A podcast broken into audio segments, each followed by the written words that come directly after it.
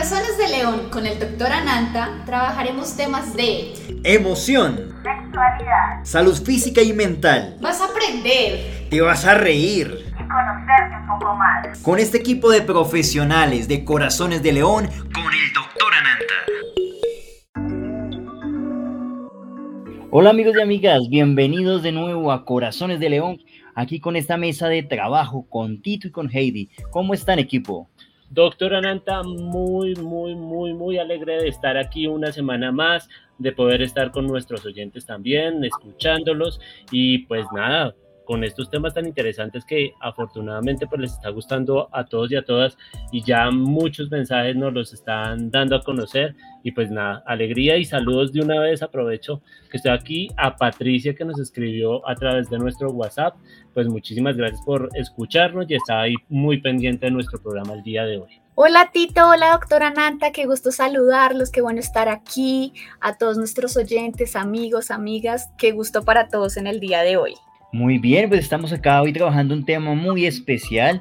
Díganme ustedes, ¿cómo afectarán las redes sociales en la salud mental de una persona? ¿Será que afecta o no afecta? Vaya que sí, doctora Nanta, y la verdad que es un problema, creo que es uno de los principales dentro de la salud eh, mental, ya usted me lo confirmará, que estamos eh, pasando todos por muchos aspectos. Primero, pues la conexión y la dependencia que nos ha generado los celulares, Número dos, pues el tema también de, caer en, esta, en estos challenges o en estas eh, pruebas que ponen las redes sociales a veces que desafortunadamente está generando que muchas gentes, eh, que muchas personas pierdan la vida, que las personas también arriesguen su vida por estar haciendo y cumpliendo estos retos.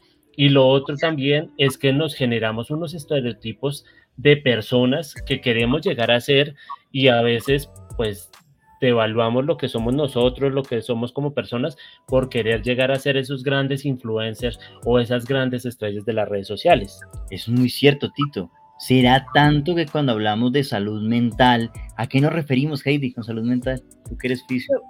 Yo pienso que desde las redes sociales la salud mental se ve supremamente afectada porque lo que dice Tito es muy cierto. La persona va a empezar a, generar como una conciencia frente a cómo debería verse, cómo debería estar en su vida. Entonces, por ejemplo, la persona muchas veces se quiere acobijar frente a la red social porque no, de una manera puede que no acepte su vida, pero entonces sube lo mejor que tiene, lo mejor que es, lo mejor que vive y su salud mental se ve afectada porque uno puede haber una apariencia, un querer mostrar o dos puede también esto generar envidias o muchas veces hemos nos hemos dado cuenta, nos han contado, hemos vivido que se producen muchos problemas en las relaciones por las cosas que se publican, que se comentan, por cómo uno le habla a otra persona en un chat, todo eso se ve y creo que afecta directamente nuestra integridad.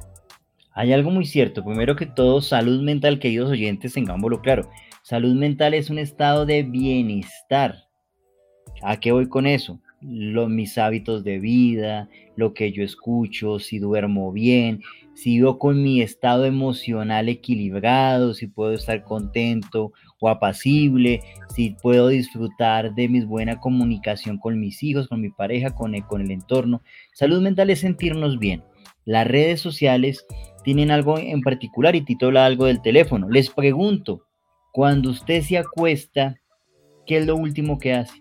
¿Será que mirar el teléfono y chequearlo? ¿Qué es lo primero que usted hace cuando se levanta? ¿Será que coger su teléfono? ¿En qué momento usted se separa de su teléfono? El teléfono se ha vuelto tan indispensable como si fuera parte de nuestra ropa. Entonces vivimos muy en pro de las redes sociales, del teléfono. Será tanto que Tito dice lo que es muy cierto.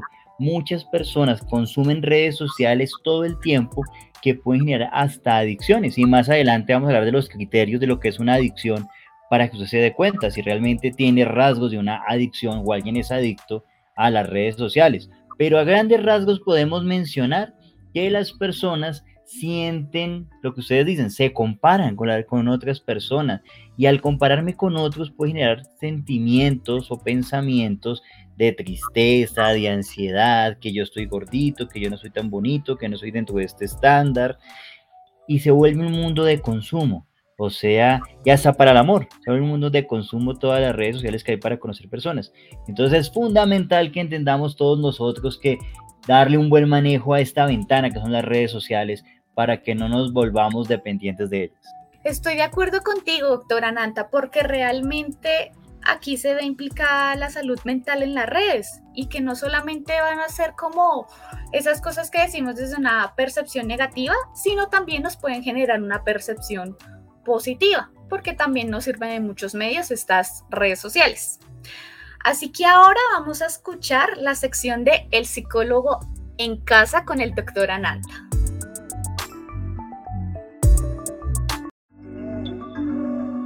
El psicólogo del consultorio a tu casa.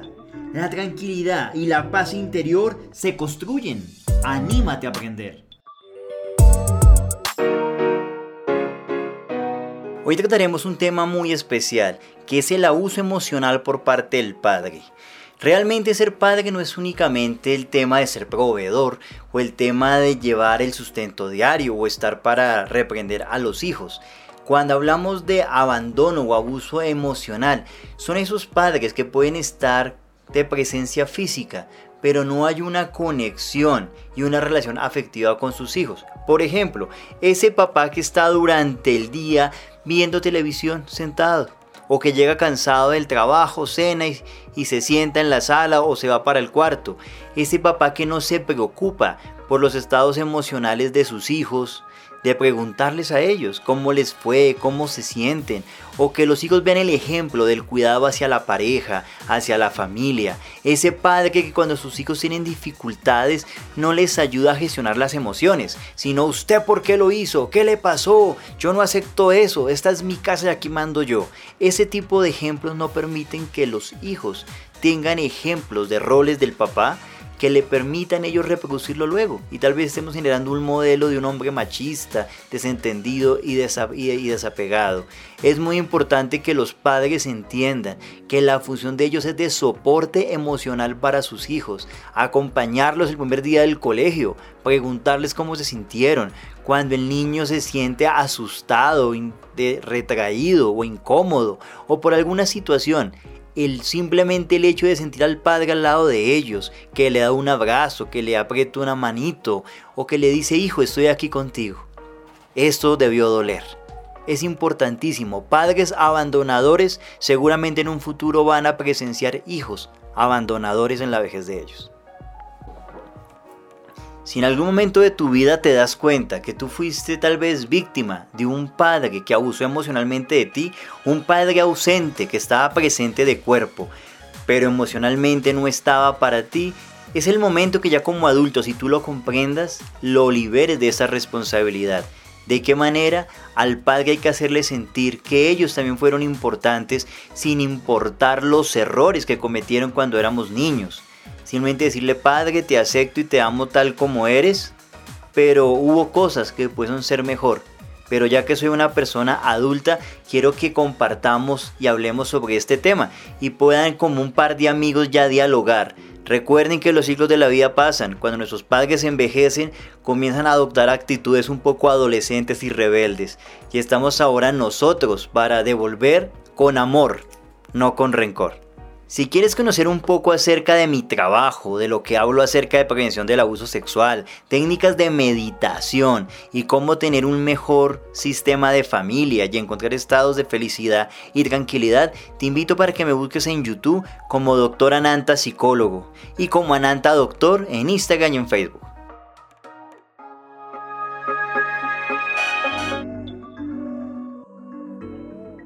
Y bueno, continuamos aquí en Corazones de León con el doctor Ananta hablando de este tema tan interesante y pues que de alguna forma pues también nos pega a todos y a todas porque siempre tenemos un celular al lado, tenemos redes, necesitamos movernos y pues justamente este programa lo están escuchando a través de redes sociales.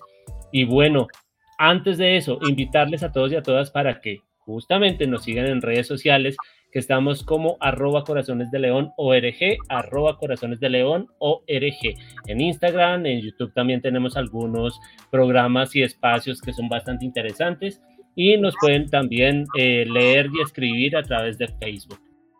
Tanto doctora Nanta como Heidi. el tema de los riesgos en redes sociales para los jóvenes. Bueno, hablamos de un tema que es muy pegado a ellos porque pues igual les están usando, casi nacen con un celular ahora todos los, los pelados, pero el tema es ahora esos riesgos y esas complicaciones que muchas veces los padres, porque no les gustan las redes sociales, porque no las entienden, por muchos temas, no están conociendo y pues que sería importante que pudieran tener presente para cómo se manejan también las redes sociales en sus hijos. Bueno, desde la psicología podemos hablar varios aspectos. Tenemos el ciberbullying. Ciberbullying, entendámoslo, que es ese matoneo, que es el que los chicos o los adolescentes, las personas jóvenes, se pueden realizar a través de las redes sociales. Por decir, tu apariencia física, tu orientación sexual, el origen de tu familia, de tu religión, de tu cultura, todo lo que nos hace diversos o distintos a otras comunidades o a otras personas, se puede utilizar para matonear a otros. También veámoslo en el tema cuando los chicos comienzan a tener sus primeras exploraciones sexuales, de conocer su cuerpo, conversaciones con el novio, con la novia, confesiones. Todo esto lo pueden utilizar en algún momento en redes sociales para intimidar a la pareja, para hacerle bullying a, un chico, para burlarse de él. Puede sonar hasta chistoso entre ellos, pero estamos afectando la autoestima, la valía de cada persona. Estamos afectando su desarrollo de su personalidad pues llegase a ser en temas de orientación sexual o en temas de su desarrollo físico. Por un lado, y también tenemos el ciberacoso, que es algo ya más grave, que es cuando se da más entre los adultos, el tema cuando comienzo yo a chantajear a una persona, cuando comienza una persona a intimidarla, sea haciendo, enviando mensajes falsos, publicando fotos que en un momento fueron privadas y las, y las hago públicas. Ya hablamos de delito, ya hablamos de psicología criminal. Esas son una de las maneras más comunes, igual como el tema del abuso sexual con redes. El abuso sexual no es solamente el tema de que sea con contacto físico, también puede ser las insinuaciones, toma de videos, perfiles falsos. Hay un video muy interesante en las redes sociales donde un hombre a través de algún programa, de algún software programa, comienza a disfrazar su voz, comienza a tener un aspecto como si fuese un niño y es un pedófilo que está detrás manipulando a una niña para que le envíe fotos, le envíe, le envíe videos. Esto es una realidad.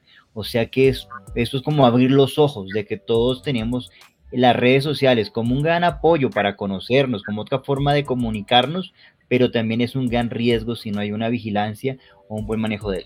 Así es, doctora Nanta. Y bueno, lo que usted se refiere directamente es otro, otra terminología que tienen estas redes sociales y es el denominado catfish o eh, fantasmas dentro de las redes. ¿Qué son estos? Son perfiles falsos que se hacen pasar, no sé, por algún conocido, un cantante, un artista, o como dice usted también, con algunas aplicaciones que pueden hacer modificación a fotografías o video y de esta forma pues se hacen pasar por otras personas, ya sean por jóvenes, eh, personas jóvenes o con personas del sexo opuesto y de esta forma empezar a engañar a jovencitas, a niños y sacarles fotografías eh, sexuales o información también, porque no solo estamos hablando de un tema de sexualidad, sino también que así aprovechan para para saber y conocer sobre dónde vives, qué, qué, qué tanta, tantos ingresos puedes llegar a tener tú o tu familia y de esta forma pues también empiezan también los chantajes y los sobornos a través de redes sociales. Sí, así es. Y hay otra cosa que también se puede manipular en las redes sociales, es por ejemplo los juegos que realizan donde son peligrosos y riesgosos. Por ejemplo, cuando salió el juego de la ballena azul donde ponían retos que llevaban a las personas al suicidio o incluso hay algunas páginas que están muy vinculadas a, las mujeres que tienen ciertos eh, riesgos y que ya son anoréxicas o bulímicas y ellas, hay páginas donde ellas colocan fotos de cuánto van bajando de peso y a nivel corporal se empiezan a, a medir y empiezan a hacer como esos retos, cuánto puede bajar la otra menos que la otra. Y eso empieza a ser toda una cadena en donde le hacen mucho daño a su cuerpo, a su psique y a todo su componente emocional y social. Entonces es algo que tenemos que tener mucho cuidado cuando tratamos redes sociales y tener mucho cuidado con los niños. Por lo que dice el doctor Ananta, no sabemos con quién puede estar detrás de la pantalla. Cuando hablamos de adicciones, tengamos en cuenta que son patrones de conducta que se vuelven muy repetitivos en la persona, que van a afectar sus relaciones sociales, o sea que el chico no quiere hablar con nadie ni con la familia porque quiere estar en le pegado en su red social, o que la persona no tiene, pierde la habilidad de comunicación real, viva, con otras personas. Todo lo tiene que hacer a través de, mensajes o por videocámara. O también puede ser el tema en el colegio, que no, que no tienen la, no exploran, no se comunican con otras, pues, con otras personas, duran muchísimas horas en las redes sociales, horas de la madrugada, se afecta a los ciclos del sueño, se afecta el rendimiento escolar, la relación con los padres, la relación con los amigos. Cuando vemos una afectación general, tenemos que buscar a un profesional, a un psicólogo, a un psiquiatra. Bueno, doctora Nanta, y ya que nos está hablando sobre las adicciones, y yo estuve leyendo en unas noticias hace una semana aproximadamente, que en Europa hubo un chico de aproximadamente, si no estoy mal, 12, 13 años, que ya fue diagnosticado como adicto a los videojuegos y ya lo estaban tratando ya, no sé si psiquiátricamente o psicológicamente, ya usted me, hará esa aclaración, pero bueno, estas adicciones, ya sea con redes sociales o con los videojuegos, ya les puede llegar a edades tan, tan cortas o las adicciones desde qué puntos o, o desde qué edades se empiezan, se empiezan a ver. Una adicción realmente puede ser adicción a los videojuegos, adicción al sexo, adicción a las apuestas, adicción a una sustancia psicoactiva. La adicción es el comportamiento repetitivo que la persona tiene que no puede controlar.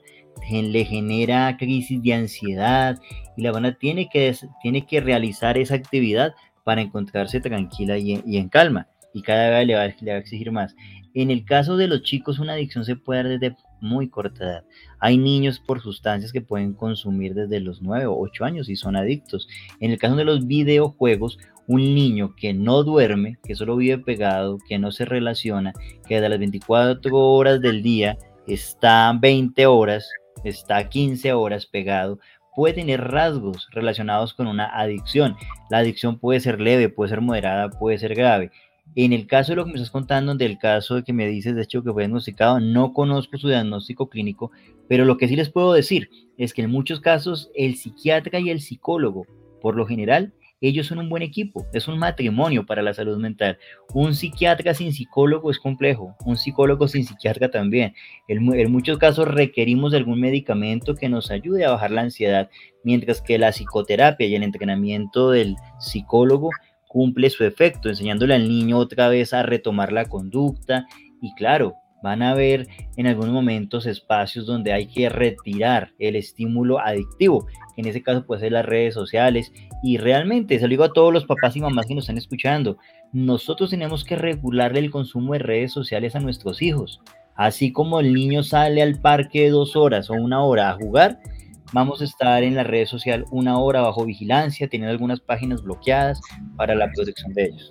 Y Heidi, una pregunta que te tengo y es el tema de qué consecuencias corporales pueden generar esas adicciones.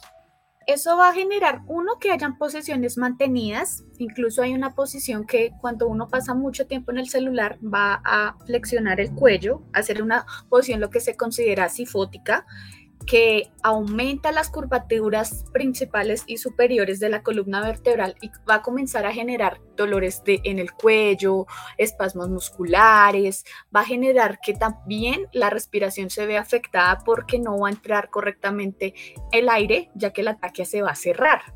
También existen em, algunas alteraciones en las manos, en los dedos, personas que pueden llegar a, a sufrir de síndromes eh, nerviosos, ya que están todo el día digitando o están todo el día en los dedos, pueden generar unas tendinitis, que son inflamación en los tendones, por usar tan frecuentemente estos aparatos electrónicos. Entonces es importante que nosotros tengamos unas recomendaciones que ahorita se las daré para que no tengamos estas eh, patologías o estos dolores o incluso llegar a desarrollar síndromes corporales. Bueno, ahora vamos con una sección muy interesante, el chamanismo, lo ambiental, la cultura, lo ancestral, por un profesional y una persona que, que, cumple con esa cobertura de un linaje chamánico. Vamos con la liana verde y su chamán Andrés Forero.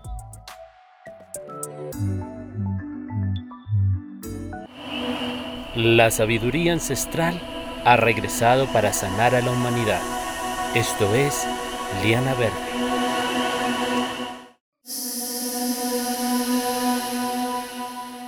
Hola a todos y todas, mi nombre es Tito y les doy la bienvenida a Liana Verde, este espacio para que conozcamos más de los saberes ancestrales y conozcamos más del universo espiritual. Y qué mejor que de la mano de nuestro chamán Andrés, quien tiene toda la sabiduría y nos la comparte semana a semana. Chamán Andrés, bienvenido. Cuéntanos un poco sobre este tema que tenemos para esta semana, que son las plantas medicinales.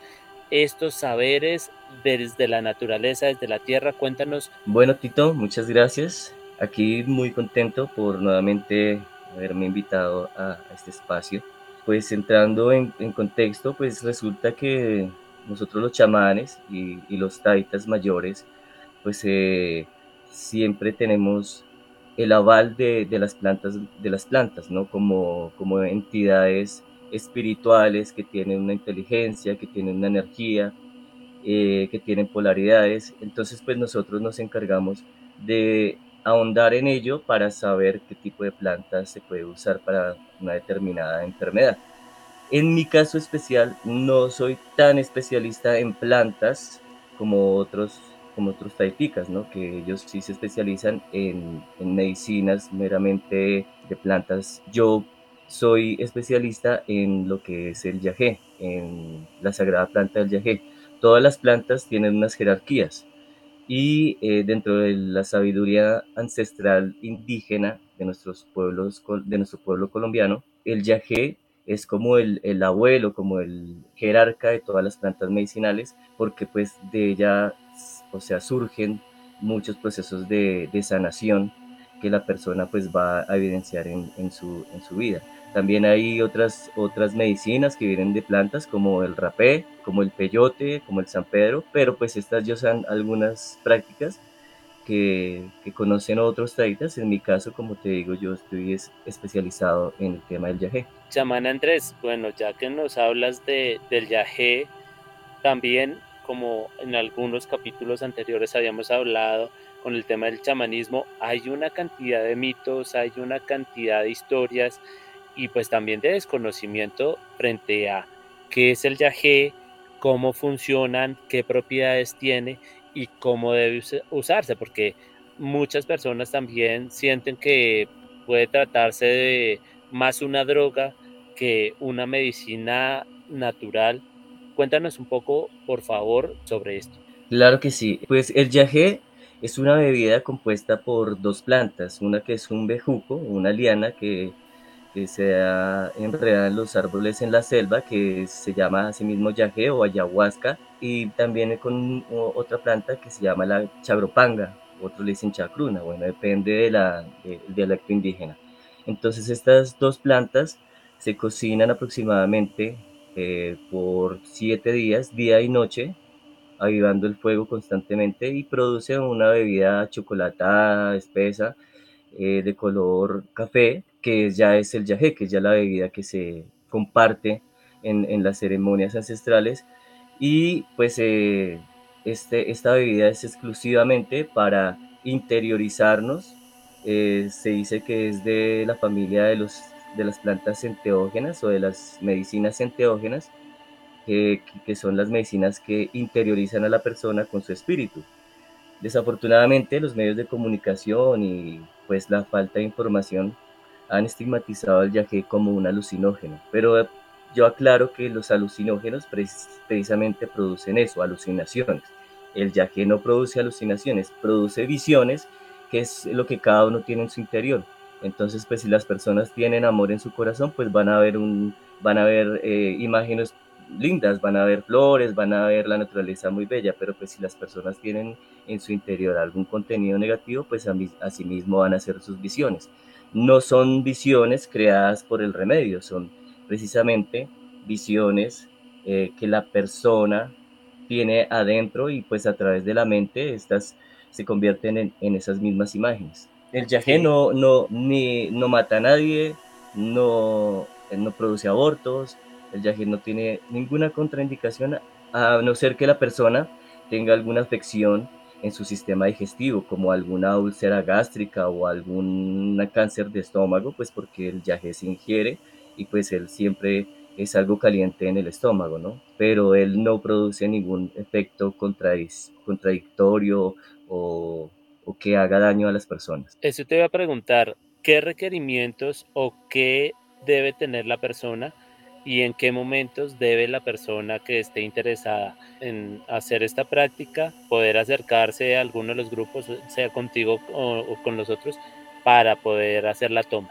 Bueno, principalmente la persona que puede dar yagé es una persona que haya tomado yagé con taitas y que esté avalado por los mayores del Putumayo, ¿sí? por los indígenas que son eh, digamos que los, los herederos por sangre y por linaje de las plantas medicinales en especial del yagé. Una persona que no tenga el aval de, de los taitas o de los mayores no es conveniente que dé yagé porque pues es un trabajo que hay que saberlo hacer.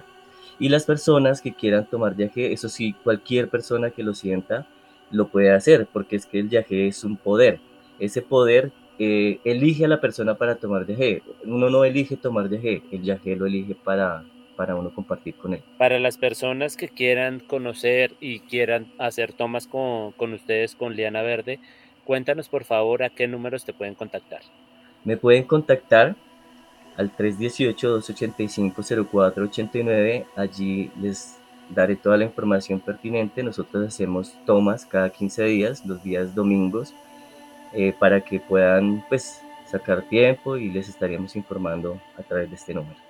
Muchas gracias, chamán Andrés, y bueno, a todos y todas, invitarles a que nos escuchen la próxima semana cuando regresaremos con más de Liana Verde.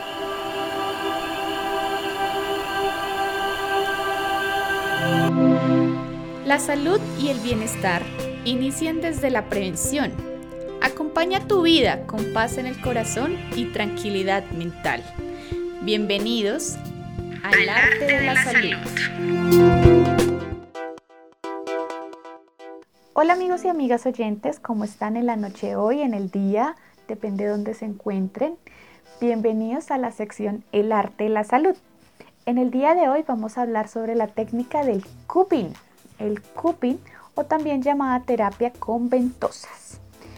Esta técnica data desde tiempos atrás remotos, desde Hipócrates, desde Egipto, Mesopotamia, incluso la China, la India hablan sobre esta técnica. ¿Y para qué nos funciona esta técnica ancestral y que es una técnica alternativa?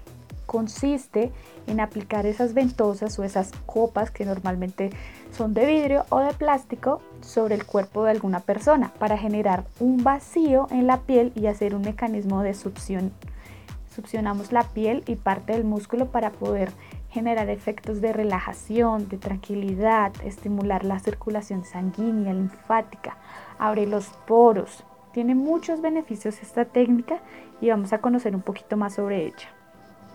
Entonces esta técnica nos va a permitir también de alguna manera influenciar en los canales de energía.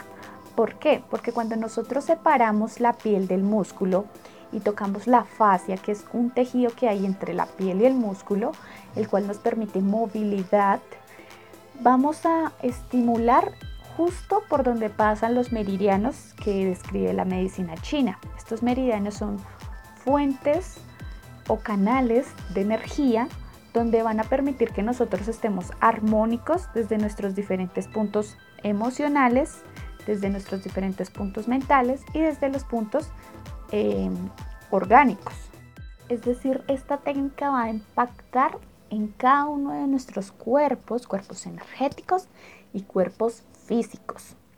Esta técnica se ha escrito en muchas investigaciones que demuestran que genera un efecto analgésico, un efecto de relajación, un efecto placebo en algunos, dependiendo desde donde lo veamos, desde qué punto trabajemos, desde qué estructura impactemos. Existen muchas formas de trabajar este cupping o estas ventosas, ya sea desde el masaje, desde la aplicación solamente de la ventosa durante un tiempo, o también podemos impactar en una técnica que se llama sangría y es para desinflamar.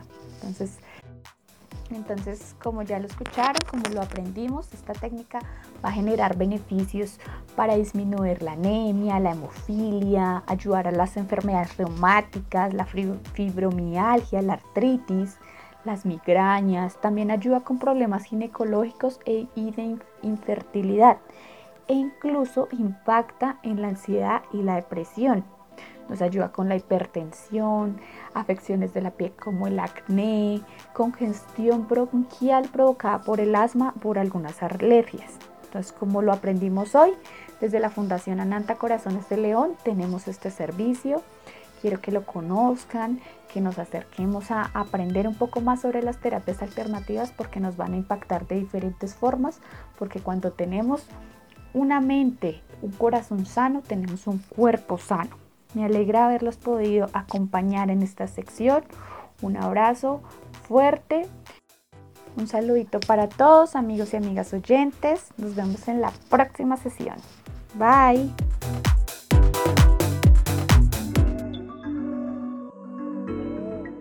Bueno, hemos regresado a este tercer bloque. Eh, recuerden que nos pueden seguir en nuestras redes en arroba corazones de león, ORG o a nuestro número 320-914-4181. 320-914-4181 donde podrán seguir haciéndonos preguntas, comentarios. Nos alegra mucho que ustedes estén en contacto con nosotros y nos sigan escribiendo, enviando audios. Para finalizar, vamos a hablar de recomendaciones importantes que tenemos desde la parte corporal, física, mental, emocional, entre otras. Una cosa que, como les decía anteriormente, se pueden desarrollar posiciones que van a generar dolor, van a generar compresiones nerviosas, que pueden generar tendinitis, espasmos musculares. Es recomendable que nosotros hagamos pausas activas, por lo menos si vamos a estar en el celular, podemos hacer una pausa cada 30 o 40 minutos en donde estiremos el cuello, hagamos movimientos de rotación hacia adelante, de rotación hacia atrás, movamos el cuello hacia un lado y hacia el otro de manera lenta. ¿Por qué? Porque como nosotros hemos concentrado nuestros ojos tanto tiempo en el celular, nos puede generar una, un, un vértigo o un mareo, ya que se hace un movimiento repentino en la cabeza. Eso por un lado. También podemos estirar los brazos, hacer ciertos estiramientos, movilidad articular, en donde cada uno de los movimientos que conocemos del cuerpo lo realicemos, lo podemos hacer durante cinco minutos. No es necesario hacer toda una práctica deportiva, pero sí es importante que realicemos unas pausas. Si estamos en el computador, también porque aparte de las redes sociales está todo el tema de teletrabajo, entonces tras de que estamos en teletrabajo más redes sociales genera mucho tiempo en el computador. Ahí podemos también estirar, podemos movernos, caminar un rato y también podemos adaptar nuestro sitio de trabajo. Eso es un punto que les doy y es recomendable también buscar a un profesional de fisioterapia para que les adecue el puesto de trabajo es importante también que tengamos música relajante porque eh, cuando estamos eh, tanto tiempo en, una actividad nos podemos estresar y nuestro cuerpo también va a llegar a, a saturarse y generar estrés corporal. Entonces es importante realizar pausas activas y hacer mucha movilidad en los dedos. Para la salud mental es fundamental que tengamos en cuenta algo. Las redes sociales, la tecnología es una ventana a un mundo virtual, a un mundo digital. Así como nosotros en el día a día, cuando no estaban las redes sociales, por decirlo, usted salía a coger el bus, salía para el trabajo, si usted no dedicaba tiempo para ir al parque a caminar, no dedicaba tiempo de pronto para que se estirara antes de bañarse o comer algo saludable si es la hora de almuerzo y no comerse la empanada con ají. Igual pasa con las redes sociales, es una ventana a un mundo tecnológico. ¿Qué es bueno para la salud mental? Que usted consuma buenos productos, productos que le ayuden a usted, por decirlo. Hay productos relacionados en las redes sociales vinculadas con la alimentación sana, cómo se hacen buenos alimentos, qué lugares son bonitos para visitar. Ya podemos ir por el mundo a través de las experiencias de otros, fotografías, videos de lo que, que podemos explorar de otros lugares lindos. Podemos también ir a una conferencia, ir a una clase podemos tener una consulta sea con el médico, con el psicólogo, con la fisio, de manera virtual. Podemos ver una película, podemos ver videos de chiste, memes y cantidad de cosas. Pero la idea es que lo que veamos en redes sociales nos alimente nuestra autoestima, nos dé ganas de vivir, nos alienten. Pero es como todo, todo en exceso es malo. O sea que usted puede dedicarse en redes sociales de pronto, espacios cuando llega a su casa, mientras que descansa un poquito, tenerlo en espacios donde cuales realmente sean de recreación, más no de necesidad. Es la gran pregunta. Pero es disfrutar lo que tenemos. Mire, el Internet nos permite llegar a muchos lados y nos se nos facilita la vida a través de las redes sociales. Totalmente de acuerdo, doctora Nanta. Y sí, las redes sociales son súper importantes, son un elemento que estamos teniendo a la mano todos los días, que estamos funcionales con él, pero también es importante y es sano. Uno, desconectarnos por lo menos, lo que decía Heidi, lo que dice el doctor Ananta. Tenemos un mundo afuera que podemos descubrir, que podemos aprovechar este tipo de, situaciones como lo de la pandemia nos están dando a, que nos demos cuenta que realmente hay que disfrutar este mundo que hay afuera y no querernos parecer a nadie. El que seamos nosotros mismos o nosotras mismas también, eso alimenta muchísimo lo que somos y no hay necesidad que nos den un like, que nos den un comentario para que podamos ser felices. Entonces eso también es como recomendación. Hay algo importante, Tito, que lo tengamos muy en cuenta es lo siguiente, démonos cuenta, así en detalle, eso para los papás, este llamado de, de, atención, las redes sociales, YouTube y demás, no son una guardería para entretener a los niños.